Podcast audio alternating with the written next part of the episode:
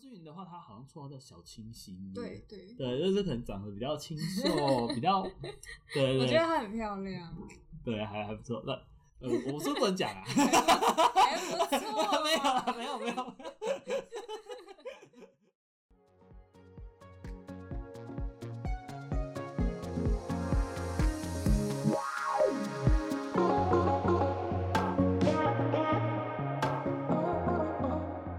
大家好，欢迎收听嘴瓢新闻，我是翔翔。我是居居，这星期我们一样还是讲那个台湾选手在奥运上面的表现跟状况。对呀、对快结束了，对对对，嗯，因为这集发布是八月八号，就对对我们我们录是今天是八月七号，然后啊是八月八号，那也是奥运的，明天就是奥运的最后一天了。对，所以我们就来讲讲这星期有出赛的选手，啊那、他们的表现怎么样？这样。对那首先是讲到桌球，桌球前面有讲过了，不过这一次讲的是男子团体的部分。那参赛选手的话是由庄智渊、林云儒跟陈建安，就是三个去做团体赛的那个初赛。嗯，对，那他们在十六强赛的时候是以三比零击败了克罗埃西亚，然后进八强赛。不过在八强赛之中，以二比三就是输给了德国，所以他没有晋级，那就停留在八强赛上这样子。还是非常精彩那个比赛啊，对对对，那值得一提的是小林同学啊，那他除了说就是在在这次的那个八强赛中有击败了他在铜牌上就对上的那个，哎、那个叫什么奥奥恰奥恰哦奥德恰国的奥恰，对对对对对对，有击败他。除了这个之外，他在十一天的赛程里面就输出赛了十场，嗯因为他有比那个男女混双嘛，对那后来个人，那再加上最后的男子团体，嗯，对，所以他就是只有在个人赛结束之后休息一天，就接着男子团体赛。他真的是从头到尾都在打、欸，这这个就是告诉我们说，那个十几岁就是体力真的是还是 体力跟有差对对，跟二三十岁、三四十岁的那个体力还是真的是有差啦。对，不过他们表现都算是蛮厉害的了。 嗯，对对对，然后那再再来就是桌球的女子团体的部分。那女子团体参赛选手有陈思雨、郑怡静跟郑千之。那郑郑怡静的话，就是跟那个林云如做，就是小林同学做搭配，打铜牌混双对混双的部分这样子。那他们在十六强赛的时候，对上由三名华裔选手组成的美国队，嗯，这其实有点像是我自己是觉得有点像是另类的对中国啦，因为他们其实是虽然说是美国队，不过三位也都是华裔选手，嗯，对对对，那有击败他们，就是以三比零击败他们晋级八强赛。不过在八强赛上遇到日本，所以就是被以三比零呃零比三的部分落败这样子。嗯，那它其实它的规则有没有？它的规则是指说，因为他们我们在听新闻的时候，他们就讲说，哎、抢下第一个点，第二个点，有没有？他们会抢下第一个点，第二个点这样子嘛？对对对，嗯对，那它其实就是由三名球员组队，然后它是规则的话，这个是属于新赛制啦，就是依序是从第一开始，以前好像是单打排前面，但是现在从二零一八年世界桌球锦标赛新赛制之后，他们就是以双打放在第一个，然后二三四五的，就是接下来的四场都是以单打，嗯那他只要从五这五个场次里面去拿到了三个点，他们就是这一就是这一次的比赛就是获胜这样子。他们说的三个点是赢下三场的意思吗？对，那他其中一场的话就是以五局三胜，嗯，对，每一场都是五五局战三三胜，胜对，五战这样三胜这样子。对对对，好，那再来就是我们的高尔夫，高尔夫的部分男子男子高尔夫潘正崇的话，他是拿到了铜牌，那蛮恭喜他的。对啊，对他超厉害，对对对，那他是算是连国外媒体都有在报道，因为他蛮惊奇的，就是他在第一天的时候排名其实是第五十七名，嗯，并列五十七名，就是总参赛人数是只有在六十名而已，所以他等于说他是倒数的第二、第三名这样子。不过他在后面的三天急起直追。那在八月一号下午举行的高尔夫球决赛中，是以低于标准杆的十五杆总杆数两百六十九杆，和另外六位选手并列第三名。嗯，那就是在加赛的时候，最后就是有七，就是有总共有七个人加赛嘛，对对对，七个人参赛。那我记得一开始好像是有两名选手就是吞拿到了搏击还是什么，但但我不太清楚那个高尔夫的规则啦。不过他就是好像是两名选手淘汰，那就是好像是有点像淘汰赛这样子。嗯，那对，他最后是由那个潘正崇获胜，在这个加赛中获胜，然后得到了铜牌。他算是算你的总成绩吗？呃然，后再排名，对，他是应该是这样讲，他们是以四天呃四天的总成绩加起来的杆、嗯总杆数。哦那因为他们就会有一个叫做什么低于标准杆、高于标准杆，嗯，对，那标准杆的部分，其实它就是在讲说，呃，预估就是比如说我们从呃起点开始打嘛，对，那比如说我从起点，我从这个地方开始打，那我要打到那个洞口，就是打打进那个洞，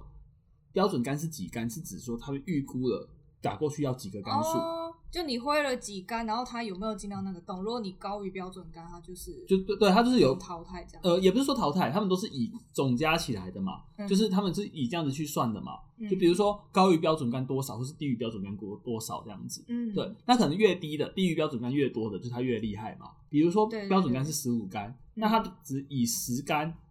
以嗯十杆打完，它就是低于标准杆五杆。我我只打个比方啦，当然就是可能有的是没那么少这样子啦。嗯，对对对，那就是以这样子去做计算。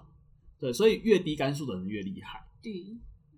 那这个部分它其实也是台湾史上第一面奥运高尔夫项目的奖牌。对啊，我之前其实不知道有高尔夫这个赛，就是这个赛事项。它算是呃，在台湾来说相对没那么热门啊。对对对，不过潘正崇他其实在二零一六年的那个里约，哎、不对，是里约奥运吧？他其实也有参赛，嗯不过他是排名第三十名做收了、嗯，对，就是好像是并列三十名。那这一次到第三名，其实真的是蛮厉害的。对啊，对，那他甚至也有就是打败击败一些就是算是美国哎、世界知名世界知名高尔夫的一些就是可能有参加什么 PGA 啊名人赛啊，就是那些冠军，他有击败那些人，然后获得了第嗯三名，所以这个奖项真的是得来不易。超级！你有没有对看到他在场上亲吻他老婆，超浪漫 的。然他后请他老婆当干弟。对，那他们就是这个好像这这个好像在不止国内外媒体都有报道、对啊对，就是公开放闪啊好 嘛。浪漫，哦 对，然后也是很恭喜她啦，嗯对对对。那再来就是女子的那个高尔夫的部分，那我们女子高尔夫是由徐维玲跟李敏，呃、李明啊，李明，黎徐明，对李明嘛，OK，那就是他们两个去做参赛。那徐维玲的话，她挥出了六十六杆，最后是以四回合低于标准杆九杆的两百七十五杆并列第十五名坐收。那另外一位台湾选手李明，则是以四回合低于标准杆两杆的两百八十二杆脚卡，那并列第三十四名。两个人皆就是他们没有没有无缘奖牌啦，嗯，对，蛮可惜的。不过并列第十五名坐收，也是将台湾女将在奥运女子高尔夫球的最佳排名从第十六名往前推到第十五名，嗯，就是她也是破了台湾的纪录，这样子，台湾参加奥运、写下新的记录。对对对，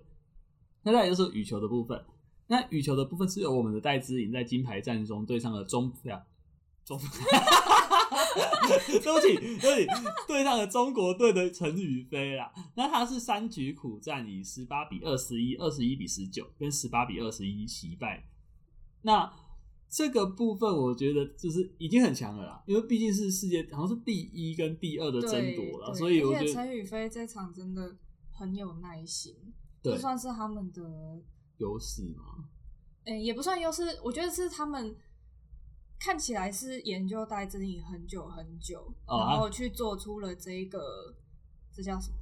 呃，研究 啊。 就是他们的那个战战略啊，战略啊算是他们的战略，对就是因为教练就一一直可能跟陈宇飞说，你要有有点像是你要有耐心去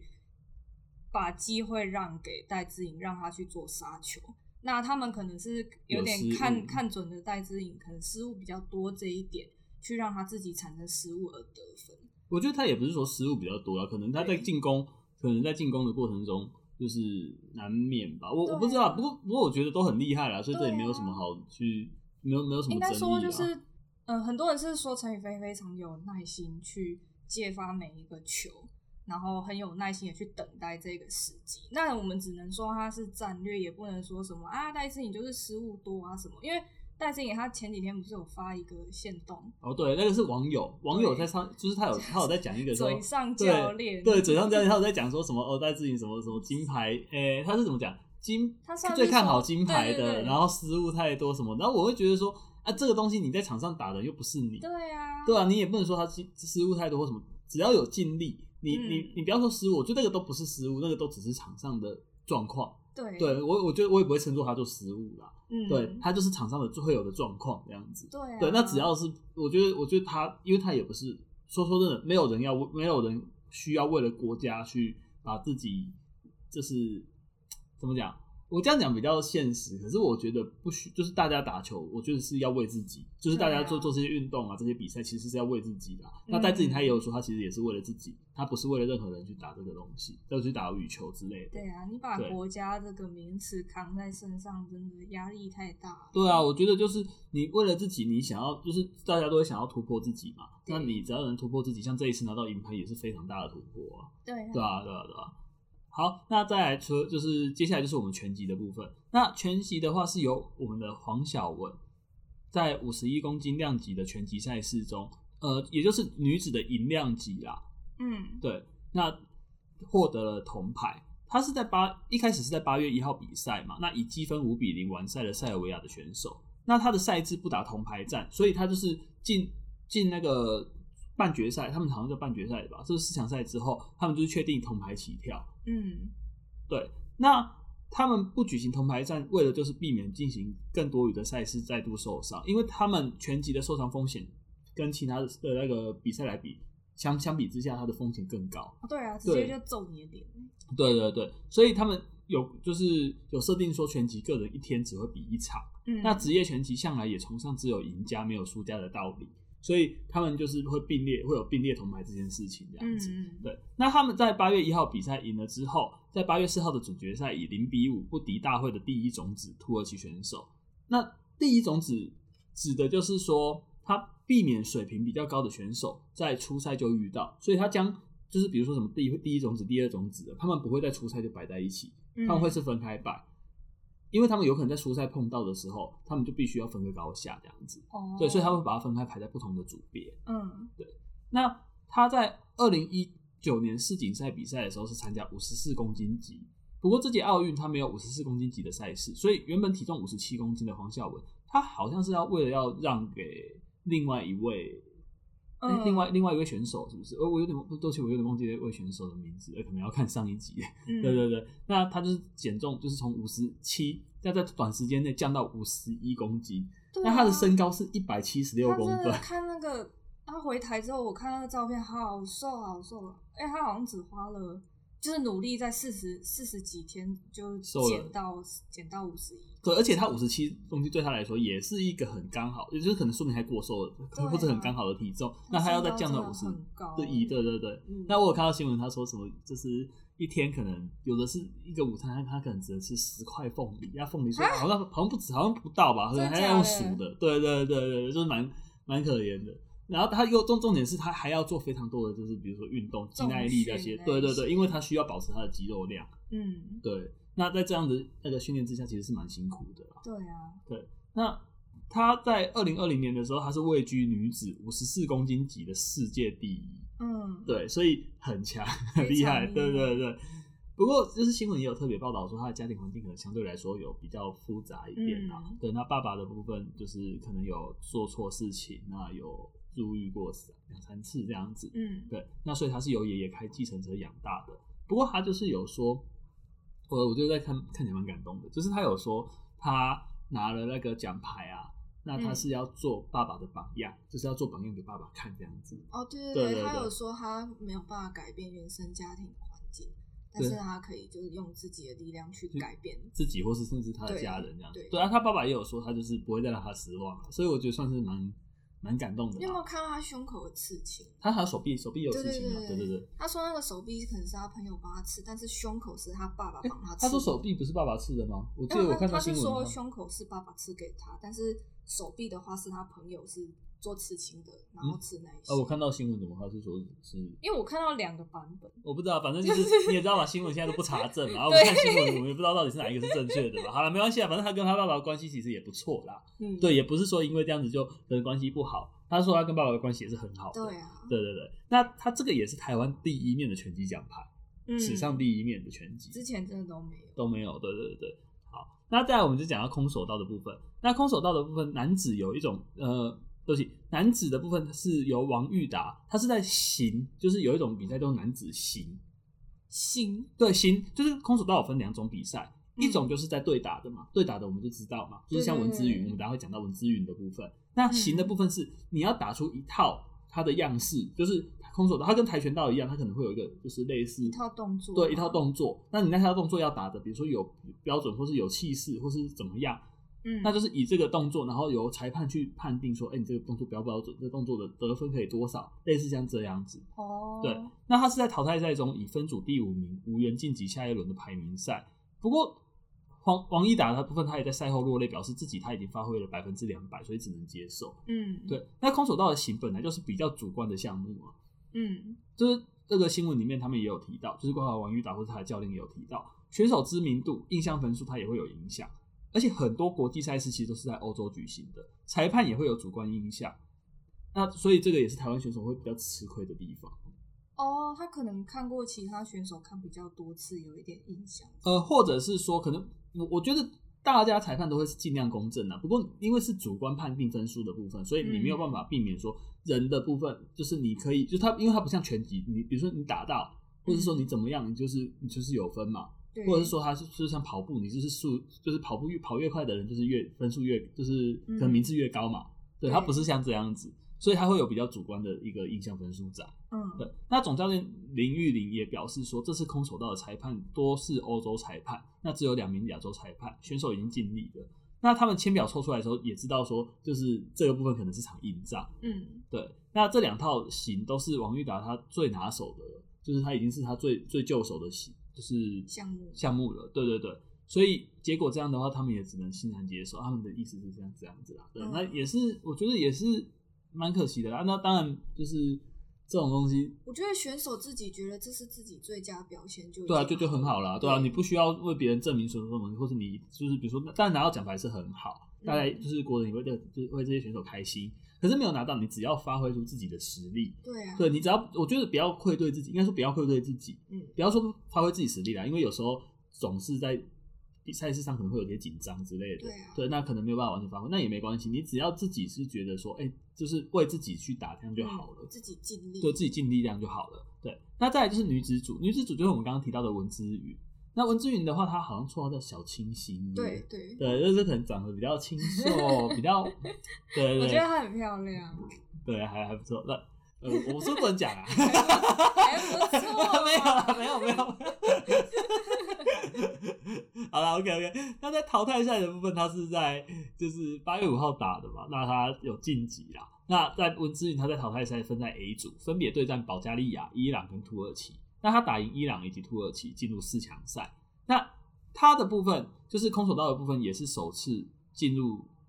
奥运的那个正式项目。嗯对对对，那它的规则啊是跟拳击竞赛是差不是一样的，就他们不会另外再举行铜牌战，嗯，所以他们只进行金牌战，所以只要打进四强，他们也可以获得铜牌。所以他当他有晋级的时候，进入四强赛的时候，他已经确定可以拿到铜牌了。嗯，就是只差有没有金牌这样子。对，就是就是以排名，就是看那个排，就是排名的啦，嗯，就是看是金牌还是银牌还是铜牌这样子而已，就差别在这边而已。嗯对，那他在四强赛中遇到了世界排名第一的乌克兰女将特利乌加，在最后一秒战到了四比四平手。他那个打的时候，他有一个回勾，有没有？对啊，他他在脚最后超美对的，对，然后直接回勾去打到他，然后一比四变成四比四，然后四比四结就是出来的时候，他只剩一秒。真的对超恐怖的，对对对，那在最后这一秒的时候，双方其实都有进攻。嗯那影片其实也是有看到文文志云有往那个特利乌加去做攻击啊，对我有看到他有有踢到他的屁股那边，但其实两方都有踢，都有提到。不过裁判认定说他们两个踢到的时候时间已经到了，对所以这个踢到都不算分。嗯，对那攻守道的规则是说，如果他平分，就是两个人都是像这次是四比四嘛对，他们就是有裁判判定说较强势的那一方优胜，嗯就是比如说他是强势方，或者是他是占有优势的，那那一方是获胜的。那最后五位裁判都是判定乌克兰选手获胜，所以文志云的部分他是获得了铜牌。对啊，对，不过那个乌克兰选手他也是好像也是抱着，就是结就是这场结束，他也抱着文志云说，就是你是最棒的这样子，就是他还捧着他的脸，对，就就是两个人先抱抱，然后就捧着他的脸，有点像是在说你一定很棒的，对，我觉得，我觉得其实就是这种竞争，就是你在场上竞争完结束之后，大家都还是可以，就是、嗯、这算运动家精神啊。对对对对对对对，奥运其实最提倡的也是这种精神。对啊，哦，可是我看到后来那个就是五位裁判都举红旗那边真的是有抽一抽一口口，气这样子。对，因为我们不懂规则啦，对就想说啊怎么会这样子吓到呢？对，不过而且文志云他其实是在目前的无植物攻击对不起，五十五公斤，对，五十五公斤的量级，她是排名女子世界第二、哦，嗯，对，也是很厉害。不过这次蛮可惜的是说，空手道在下届二零二四的巴黎奥运，它不会延续这个项目。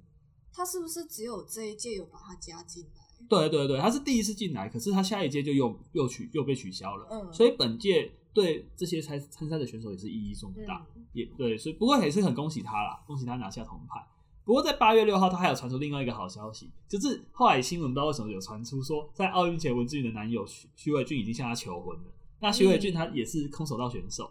对，对他他算是那个文之云的陪练陪练，员，对他没有参加奥运啊，不过他是他是好像是他的七十五公斤量级的世界排名第十，我、好强、哦，对他们都很强。那他们两个人也都同时有在二零一八年的雅加达亚运拿下了五十五公斤的金牌跟男子七十五公斤的铜牌，所以有人说他们是空手道界的神雕侠侣。 完全就是对对对 对，他非常恭喜他们真的这真的样恭子。喜，对，好，那再来就是田径的部分。田径的部分，呃，有男子一百一十公尺的跨栏，嗯，那是由陈奎如做参赛这样子。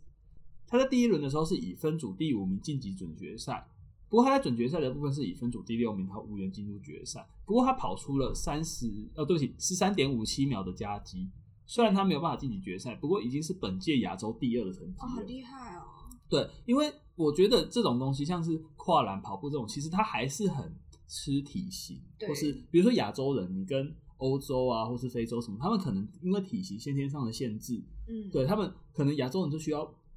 特别的更努力一点，因为因为有时候是身形限不制可啊，能那种国外的手长脚长的，对，有时候是身形限制，它会对变成天生就会有一些限优制势，就优势在这样子。对，不过能达到亚洲第二的成绩也是很厉害了。那他也创下了台湾三十七年来首次闯入奥运一百一十公尺跨栏准决赛的台湾选手，嗯，而且他也是台湾目前一百一十公尺跨栏纪录保持者。好厉害，哦对，很厉害。而且你看哦，一百一十公尺，它是跨栏，还有跑出十三秒五七。我们跑步都不知道有没有跑十三秒五七 了，他还要跨栏，哦对啊， 好恐怖哦，对，很强，真的很厉害。那再来就是男子标枪，男子标枪的部分参赛选手是郑兆春跟黄世峰。那郑兆春的话，其实算是蛮知名，我我自己对不起，我自己是听，就是郑兆春的部分，我自己是知道啦。嗯不过黄世峰的部分，我可能比较少接触这个部分，就是可能比较少听到这样子。嗯对，那他们是男子标枪的资格赛是分为 A、B 两组，晋级决赛的门槛是八十三公尺五十五零啊，对不起。那两组是取十二个人，就是共取十二个人，一组取六个人。嗯，他们只要在三次试值里面超过这个成绩，就可以参加决决赛。那如果不足十二个人的话，是以成绩择优补满参赛人数。哦，所以他可能有被取，呃，也不是嗯被那取不一样，也也不是被取，就是只要他只要超过十三秒五十，他就可以直接进去决赛。哦那比如说十三秒超过了不到十二个人，嗯，不到十二个人，接下来比如说是什么八十二公尺啊、八十一公尺之类的，那他就是以以择优，由强到弱这样子去哦往排前列，对，补往前满递这补样，对对对。但是如果只要是八十三公尺、五十的，就是都进决赛这样子。嗯，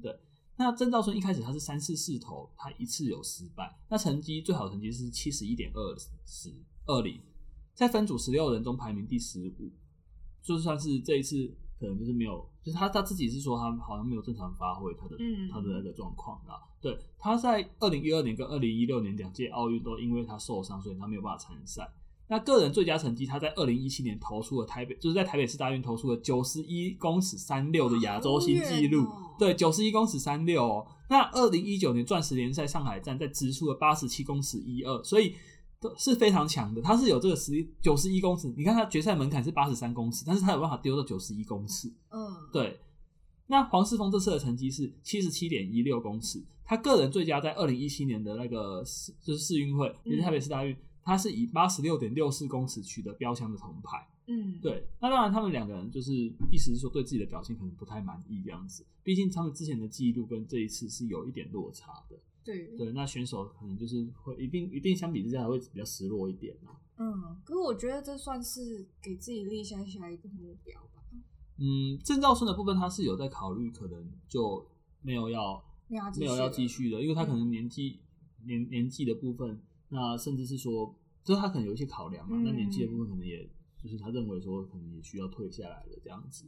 对对对，不过能进入奥运比赛，就是他有曾经有获，就是这么强的成绩，九十一公尺三六，他是亚洲纪录哎，对啊，对，他是亚洲纪录哎。那所以也是非常不简单的。嗯，对，所以希望大家就是能够给他们一些鼓励啦。对，对对对，那再来就是竞技体操了。竞技体操就是因为前面已经有比过团呃全能嘛，团体跟全能嘛，对个人全能跟团体。然后那再来就是鞍马决赛，鞍马决赛李志凯是获得了银牌，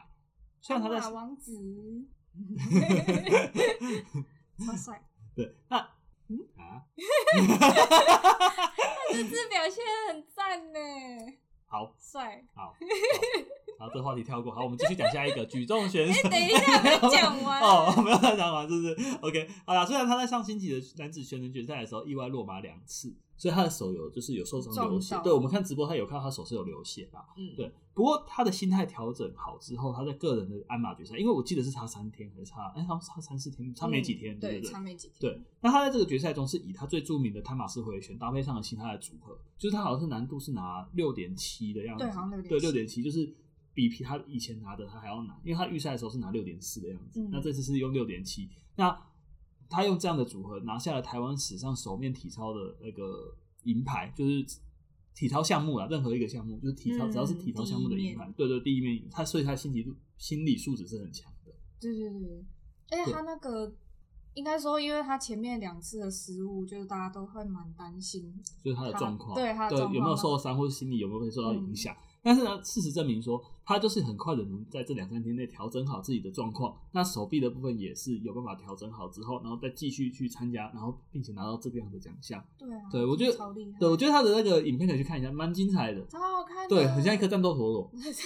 人家你就 很帅。哎，他在上场前，就是我那时候在等，然后我想说，哦哇，我好紧张哦，因为可能就是脑袋脑袋里面会有印象，他之前不小心摔摔下来的嘛所以就对对会对很紧张。但是他超完美，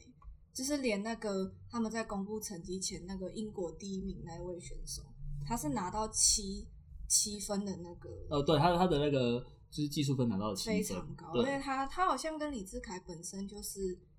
两个都很厉害，就排名不是一就是二这样子换来换去。对 然后他那时候在等李志凯分数出来前，他看起来就超紧张，就很怕被追 过。对，一定会有压力对的啊，后来他们就只差一分，对，总总分 好像只差一分而已，嗯两个都非常厉害。对对对，那再来就是举重的部分，举重的话就是前面有那个郭婉玲跟郭新存他 们，郭婉 玲方婉玲、啊、改名了，方婉玲 啊，方婉婉嗯玲，玲对对对，跟郭新存他们部分就是有参赛了嘛，那、他们也回来台湾，在现在哎，不知道隔离结束了没？哎、我不晓得哎、对，可能还在隔离，因就是为才一个礼拜而已。我不知道，不过他们好像有特别隔离的方式啊，我、嗯这我不知道，这反正这个不是今天的重点。嗯，对那他参加了男子一百零九公斤以上，就是无限量级，那是由我们的那个谢云婷选手参赛的。那他是以总和三百七十八公斤排名分组第六名，那没有无缘晋级，就是下一轮这样子，那嗯，蛮可惜的。不过他才二十一岁，他好所以年轻哦。对，所以就算是三年后，因为现在是剩三年就要在那个巴黎奥运了嘛，对，对，所以三年后他也才二十四岁。他在二十四岁的时候，如果还能够参加，就是当然当然是，就是他如果能再参加，就是下一次的比赛的话，嗯，就是再接再厉啦。对对，对对，就是他还有很多的机会可以。真的真的年轻无可对限量。对，而且他这一次是以亚洲积分排名第四名去取得本次的奥运门票，嗯，因为他的目标是我们刚刚会讲比较可惜的话，是因为他的目标其实是举进前八名啊，嗯，所以对他个人来说，可能他自己会稍微觉得有点可惜，不过尽力就好，就是他爸爸也是说尽力就好啦。对对对，对选手的部分就是这样，因因为其他就是你可以看到，就是参赛的部分，其他的选手哦，那个真的是体型你没有办法，就是天生的体型吧，你没有办法去跟他们比，嗯，就是因为毕竟就是种种族还是不太一样，对啊，对就对会有对一种欧美好壮的感 觉。就比较大只这样对子。对对，对啊，所以就是他的绰号叫小绵羊， 想不到真的吗？好像是我记得好像叫小绵羊，啊真的哦，就是对人家是这样讲了，啊但是我不知道是他本身绰号还是说就是嗯是这次比赛才取的，这个我就不知道了。未来无可限量，对，很年轻。那最后就是讲到我们马术的部分。那马术的部分的话，是由我们的陈少曼参加场地障碍赛，就是嗯马术的场地障碍赛。那他是以四十六，哎，好像四十六还是四十几名的部分，他是没有晋级啦。不过他已经就是开心的说，就是他已经圆梦了，就是他能进去奥运这个殿堂，他已经能圆梦了这样子。嗯，对，因为他之前其实就是都差一点点，分数都差一他点点拼，了好久，对他拼了很久。他从八岁就开始骑马了。那花了二十四年的时间，所以就是花了这么多的时间才登上了体育最高殿堂。那他当然就是在奥运会场上，他可以顺利完成马术个人障碍赛，没有晋级到决赛。不过这样子对他来说就已经是一个很大的就是激励了啦。对啊，对对对，哎、他比完赛看起来超开心的，对啊。那在台湾因为场地品质受限、啊，嗯就是选手这种选手比较少，所以马术的关注度会比较冷门一点。对对，相对来说比较冷门，因为大家会觉得说，哦，马术这个东西要花很多钱，应该是有钱人才在做的运动。嗯，会有这样的印象。对，对对对，所以就是大家会关，就是会比较关注说，就是这个部分。那还当然，他还有另外一个身份，就是国巨，就是国巨集团董事长的千金呐、啊。嗯，对对对，那国巨集团陈泰明的话，他是身家有五十亿美金，美金啊、，对，他是身家是五十亿美金好多哦这样子，所以他当然他也是就是可能身家家庭算很很显显赫，赫啦。嗯对，不过马术这种东西，它是你不管是它，就是你有没有钱，或是说你有没有体呃怎么讲，不有没管有不管你有没有钱有没有名啊，嗯，它其实也都是在考验个人的技术。所以你不管是怎么样，他在上面比赛的时候都是公平的。对啊，对你只要在上面每个选手他们都是公平的。嗯，而且你的马也有可能会紧张，对啊，这个就是不是说你花很多钱买了很好的马。那这个马就一定是它百分之百听你的，对，对，它不是用遥控器遥控，对不对？对啊，对啊，那他的话就是从小被送去德国训练，那十七岁的时候在杜哈亚运就拿到了银牌，嗯，对，所以是很年轻就拿到了银牌哦。那后来的话，因为就是可能是生涯规划吧，那他爸爸就是有问他说，他要当专业马术选手，还是说要就是出来做工作这样子啊啦？因为他好像是读艺术系的。嗯，对那后来他到了苏富比从事了艺术买卖工作，那苏富比好像在香港还是什么，就是就是大家听到的什么苏富比艺术啊什么的，就是我新闻上有时候会看到嘛。卖画的啊，卖一些艺术品品这样子。对对对，那他是利用业余时间去骑马。那他工作了六年之后，在二零一九年决定留职停薪一年，以东京奥运为目标去做参赛，这样子他用业余时间骑马，还可以骑进奥运 呢。很强啊，很好厉厉害啊，害对啊，所以有时候就会觉得说，就是就是努力是个我们该做的事情，对对对对对。但是如果有钱人，就是应该说家世显赫的人更努力，那会非常的可怕。真的是很可怕。对，那当然他这一次没有进入决赛的部分，他自己认为是就是没有拿到没有拿到奖牌，他这个人认为是比较可惜。不过、他有说他这一次是达到了他的梦想，嗯对他本来想说就是凭这一届，不过现在觉得他觉得状况还不 错，下届可以试试看，嗯就是巴黎奥运的部分，所以我们就是也是希望他在巴黎奥运的部分可以再更上一层啊，就对啊是希望他能够更能精超越自己对的超越自目己现在的标现在的状那个状态这样子。嗯，对对对，那本集节目其实就到这边了，就跟奥运一样，就到这边了啊，哎结束了，好空虚哦。 没有就四年啊，当然接下来就三年一次，不过比哎、好像两年后，反正接下来都还会有一些比赛啦，对可，能就是什么全运会啊，嗯然后亚运啊之类的，那再没多久，三年后又是奥运了，嗯，大家对可以多多关注这些运动。对，这运动员跟体育赛事这样子，嗯，对，好，那本集节目就到这边，我们下期期再见。好拜拜拜拜。